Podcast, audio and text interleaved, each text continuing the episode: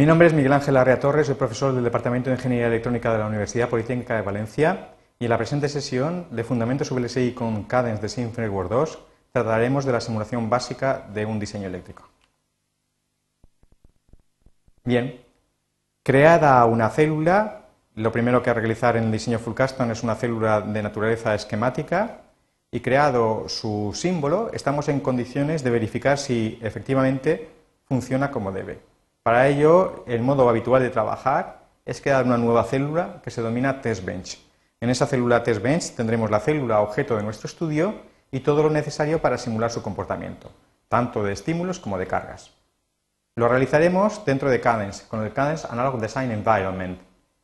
Iniciaremos y configuraremos el entorno de simulación y haremos una simulación transitoria, la más habitual en, en un tema de introducción de diseño VLSI, con Spectre, que es el simulador observaremos los resultados a través de la ventana de formas de onda. Además, el test bench nos permitirá entrenarnos en el manejo de la jerarquía. Navegaremos en jerarquía e incluso podremos editar en jerarquía.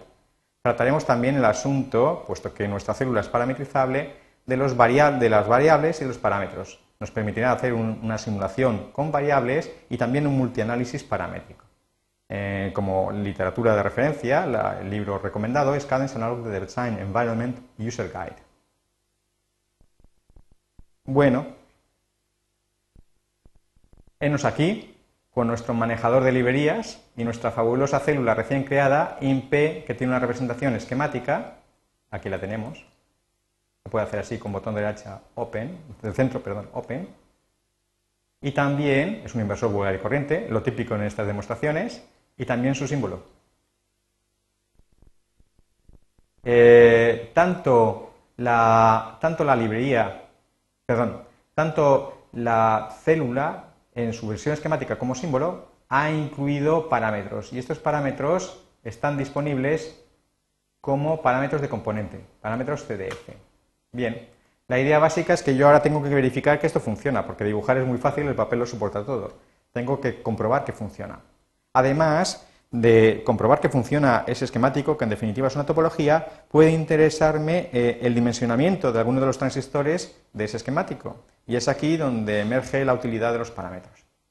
Bien, vamos a crear un banco de pruebas para, este, eh, esta mi primera célula.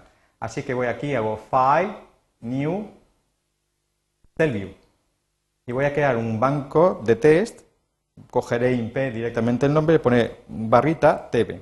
Bueno, lo normal es que el test bench tenga el mismo nombre que la célula que voy a verificar y se añada bien como prefijo, bien como sufijo, TB. Es un esquemático, abrirá Composer, le digo OK y me abre el editor de esquemáticos. Bien, aquí nos vamos a encontrar add instance con el símbolo recién creado. Hago browse y me voy a la librería intro cojo mi inversor símbolo. Lo close, aquí lo tengo. Este, aquí, nuestro bonito inversor.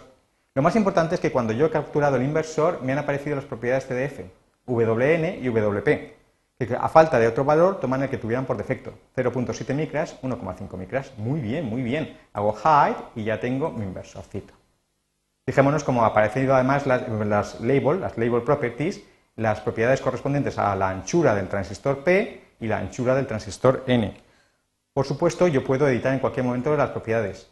Hago así y aquí, por ejemplo, W, eh, por ejemplo, voy a colocar un transistor que tenga realmente dimensiones mínimas, voy a hacer que el transistor P, siendo rectangular, también tenga 0,7 micras.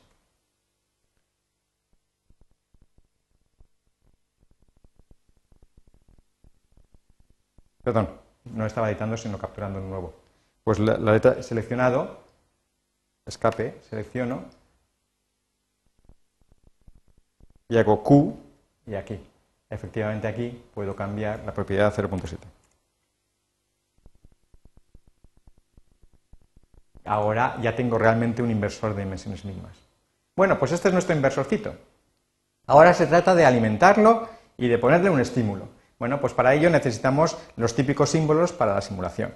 Y esos los vamos a encontrar a the instance en una librería de referencia que no es de AMS, sino que es del software. Es la librería que ya conocemos de AnalogLib, donde encontramos los símbolos de, interconexión global, VDD, y GND. Bueno, pues efectivamente vamos a necesitar primero fuentes de alimentación, fuente de alimentación. Una fuente de alimentación de continua es VDC. Me voy abajo del todo y se llama así, VDC. Y me salen las propiedades. Bueno, lo más importante es la tensión en continua, 3.3 voltios. Fijémonos que no pongo eh, las, unidades. Y aquí tengo mi fuente VDC. Después, a de instance, necesito una fuente importante, la de estímulos. ¿Vale? Y la podemos encontrar aquí. Se llama la pobrecita V-pulse. ¿Vale? Es la que nos va a permitir analizar el, transitorio. ¿Vale? Y también aparecen sus propiedades, las podemos ver aquí. Bueno, voltaje 1 es la tensión a tiempo t igual a 0, voltaje 2 es la tensión techo, 3.3 voltios son las de la tecnología, igual que la tensión de alimentación. Del time le voy a dar 2 nanosegundos, bueno, podría haber dado cualquier otro valor. Rise time es un dato importante, es el tiempo de subida, 0.1 nanos. Hold time, 0.1 nano. Y después la anchura de pulso le voy a poner, yo qué sé, pues voy a poner 2 nanosegundos también. Y el periodo, 4 nanosegundos. En definitiva, se trata de una fuente tipo pulso como los que estamos acostumbrados a trabajar en SPICE. Voy a acercarme para que la veamos. Aquí estamos. Ahora voy a poner una carga. La carga es importante. De nuevo a de instance, la carga también está en analog lib. Hago browse. Estará por ahí muerto de risa. A ver. Aquí está. Podemos ver en Analog Lib la carga correspondiente será CAP, se llama CAP, condensador. CAP. Fijémonos que este condensador no es como los condensadores que aparecen en, PrimLib, que son elementos físicos que se pueden realizar con polisilicio, pongo por caso, o polisilicio 1 y polisilicio 2. Este no es un condensador genérico, ideal, ¿vale? Y bueno, ya me queda poco por conectar, no, me quedan cosas, claro. Y el condensador voy a dar un valor de, por ejemplo, de 20 femtofaradios. Bueno, estos datos que estoy poniendo ahí yo tan alegremente tienen que ver con la tecnología. Evidentemente, 20 femtofaradios es un valor razonable de un condensador en esta tecnología. Lo voy a poner yo por aquí. Y ya solamente me queda establecer las interconexiones, claro. Bueno, pues para eso tengo eh, instance, la posibilidad de seleccionar nuestros viejos conocidos, VDD para la alimentación, y después instance, GND para la masa analógica. Uno, dos y tres. Con F nos hemos centrado. Bueno, esto ya te va teniendo la forma típica de un test bench. Ya he dicho que es conveniente siempre que no haya una conexión directa de pin a pin, por bonito que nos pueda parecer. Y bueno, ahora voy a aprovecharme del rubber banding para establecer la conexión sin necesidad de tener que dibujar cablecitos. Bueno, como la conexión es de por sí mismo ortogonal, ni siquiera tengo que preocuparme demasiado de cómo dispongo los componentes. Bueno, ya está. Bien. Por último, si voy a simular, lo lógico es que nombre los, los nudos. Así que con la letra L algo add wire name, voy a llamar, no soy original, in y out a esos nudos y los dispongo aquí y aquí.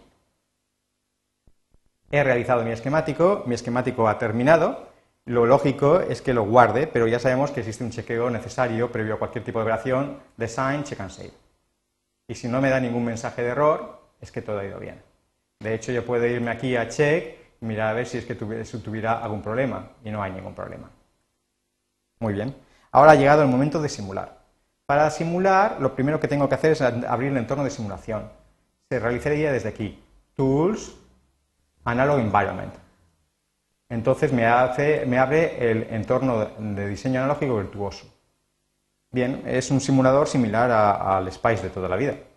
En Session tengo, en definitiva, la información de qué es lo que estoy, mm, lo que estoy simulando. Schematic Window, por ejemplo, me dice que, en definitiva, qué es lo que estoy procesando. como lo he arrancado desde aquí y no en el modo exento, estoy simulando este esquemático. En Setup están los diseños, las librerías de modelos, la temperatura de simulación e incluso podría introducir los estímulos o los ficheros de simulación. Eso significa que yo podría haber cogido IMP, el esquemático, y simular directamente desde ahí, pero eso no nos permite trabajar de un modo razonable. Lo lógico es que una cosa sea la verificación y otra cosa distinta sea la entrada de diseño. En análisis, nosotros podemos definir qué tipo de análisis quiero realizar. Voy a hacer un análisis transitorio. Bueno, ya sabemos que la señal tipo pulso tiene un periodo, creo recordar, de, no sé si le he puesto 4 o 8 nanosegundos, le voy a hacer varios ciclos de trabajo, voy a poner 16 nanosegundos. Fijémonos que no pongo, perdón, clico aquí y 16 y la n de sufijo, típicamente SPICE, lo pongo junta y después no añado ninguna otra letra. También yo puedo modificar las opciones de la simulación transitoria. Por ejemplo, puedo decir que paso olímpicamente script de C de la búsqueda del punto de, la condición inicial. O sea, va a suponer que la condición inicial va a ser el estado de los nudos iniciales, o sea, cero, sin necesidad de buscar un punto de polarización. Le digo, OK, OK, ya tengo el análisis. Finalmente, me interesa establecer qué es lo que quiero visualizar. Eso se establece aquí en Outputs.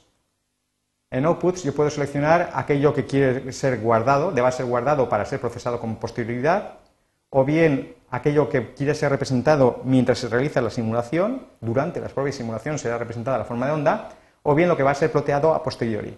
Bueno, lo normal es hacerlo to be plotted, select on schematic. Y bueno, yo puedo seleccionar los nudos, por ejemplo, de entrada y el de salida, que quedan coloreados, y también puedo seleccionar, por ejemplo, en el cálculo de la corriente, este punto de aquí, y vería la corriente que sale de V0, que es la fuente de alimentación. Queda rodeado de un círculo.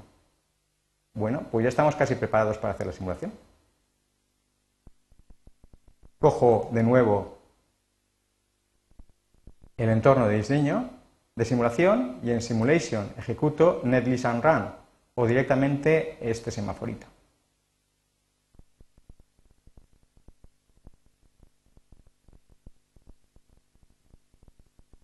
Me ha dicho que algunas de las salidas a plotear no serán salvadas, que si quiero añadirlas. Pues bien, las añado. Se refiere naturalmente a la de la corriente. Me hace el netlist, empieza el proceso de simulación y finalmente obtengo el resultado. Aquí se ven las aquí se ven la, ventana de formas de onda. En principio, todos los plots están superpuestos. y puedo separarlos aquí. Y para verlos bien, observo efectivamente el comportamiento de mi de mi inversor de dimensiones mínimas. Se puede ver la corriente y si yo no quiero verla, selecciono la traza y hago sub y se borra. Efectivamente, es el comportamiento propio de un inversor.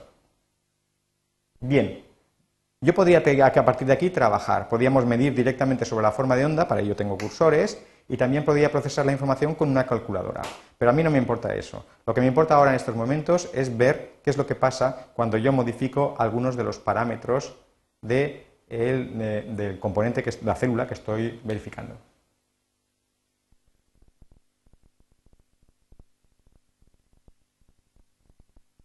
Bueno,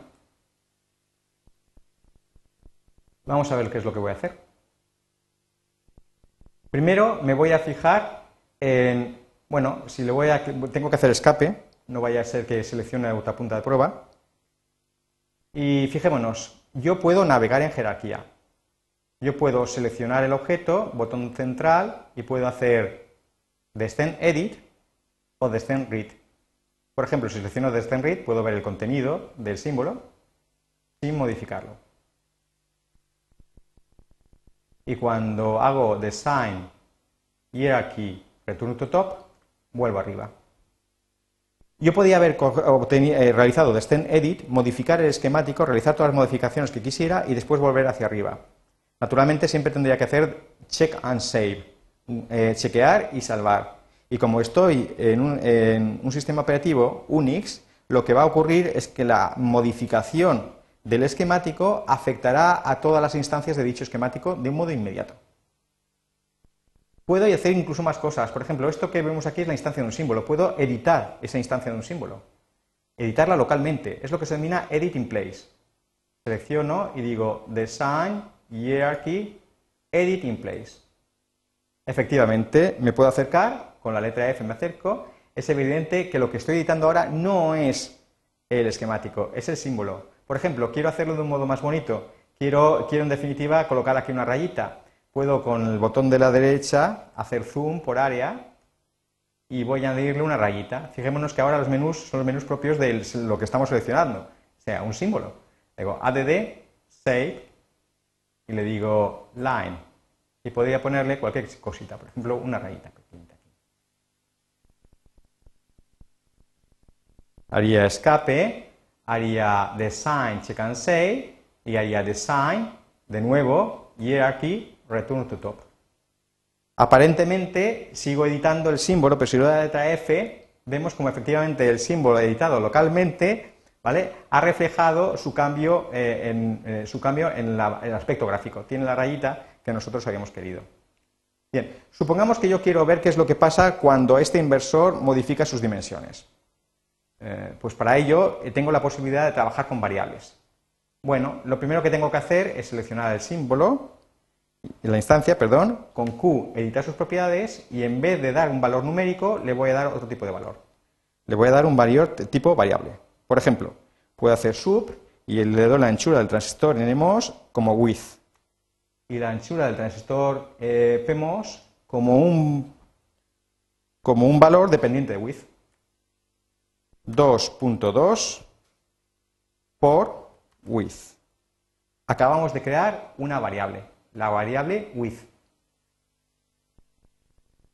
Yo puedo hacer design check and save y si me vuelvo al, a virtuoso, al, entorno de diseño, virtuoso analog design environment, el, el esquemático ha cambiado ciertamente y yo puedo ver que han aparecido las variables dando a variables copy from cell view. El software reconoce que with existe. Bueno, lo lógico es que width tenga un valor por defecto, que yo puedo fijar aquí. Voy a fijar, por ejemplo, que el valor de width fuera de, pues, de una micra. Entonces diría variables edit. Y aquí está la variable que tenemos. Bueno, la podría buscar. Es más sencillo, le diría, seleccionaría aquí y le diría, por ejemplo, una micra y le diría OK. Y yo ahora podría realizar de nuevo la simulación. Si no me interesa ver la corriente, seleccionaría ahí a Outputs, Delete y he borrado la corriente a plotear. Hago, eh, ya puedo simular de nuevo, le doy al botón Netlist and Run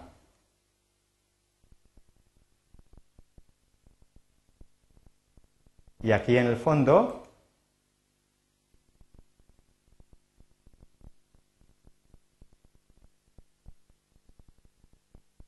Eh, la simulación, eh, a ver si no me he perdido. Aquí está la simulación. Y aquí tengo el resultado. Y sobre esta simulación observo claramente, no sé si nos hemos fijado, que la forma de onda es distinta de la que tenía el inversor de dimensiones mínimas. Bien, esto me simplifica el proceso de simulación cuando se trata de dimensionar algo. Lo que también me importa es que cuando voy a simular guarde todo el trabajo requerido para crear el entorno de simulación. Esto es relativamente fácil. Voy aquí, me voy aquí al entorno de, simulación y lo hago así, sesión, save state, y le doy el nombre. Por ejemplo, my state. El, entorno de estado de la simulación es todo lo necesario para hacer la simulación, tipo de análisis, salida que quiero visualizar, variables, etcétera. Y lo digo así, OK. Cuando yo quiera recuperarlo, una vez abierto un esquemático y abierto el entorno de Analog Design Environment, me bastará hacer con Save Load State. Y efectivamente aquí está preparado. Finalmente, yo puedo ir un poco más lejos, ya que he creado una variable y esa tiene valor por defecto, podría ver qué es lo que pasa cuando esa anchura se modifica. Esto es un análisis paramétrico, sería así. Tools, Parametric Analysis, definiría la variable, fijémonos que la variable no es el parámetro, es el valor que toma el parámetro, en este caso le hemos dicho que se llama width, width, y le voy a dar un valor que va a partir, por ejemplo, de una micra, a 100 micras, por ejemplo. O mejor, que va a partir de... Mejor, para que sea mejor. Tamaño mínimo de la anchura, que son 0.7 micras, si el, si el transistor es, es, es rectangular, hasta 700 micras. Esto es, estamos hablando de tres décadas. Lo voy a hacer por décadas y voy a poner un punto por década. Lo selecciono y hago análisis, está. Y aquí empieza a decirme lo que va pasando, estará simulando, simulando, lo va a hacer parámetro a parámetro y al final visualizaremos, eso espero, el resultado de la simulación. Fijaros que donde el problema, en la simulación pueden haber problemas, ¿vale? Algunos de estos son solventables, no son importantes y otros no. Bueno, aquí tenemos el resultado. Nos aparecen tantas trazas como in y out existen para los diversos valores de width. ¿vale? Entonces, eh, algunas de las entradas son, están repetidas, repetidas, no tiene ningún sentido eh, que se vean. Lo puedo seleccionar e ir borrando. Las salidas son las salidas para 0,7, para 7, para 70 y para 700 micras. Y podemos observar el comportamiento, cuán distinto es conforme el transistor viene siendo cada vez más grande. ¿Vale? Aquí se ve el caso particular de 0,7 micras. Bueno, y después este se, perdón, este será el de 70 micras, este es el de 7 micras y este será el de 700 micras. Finalmente la entrada.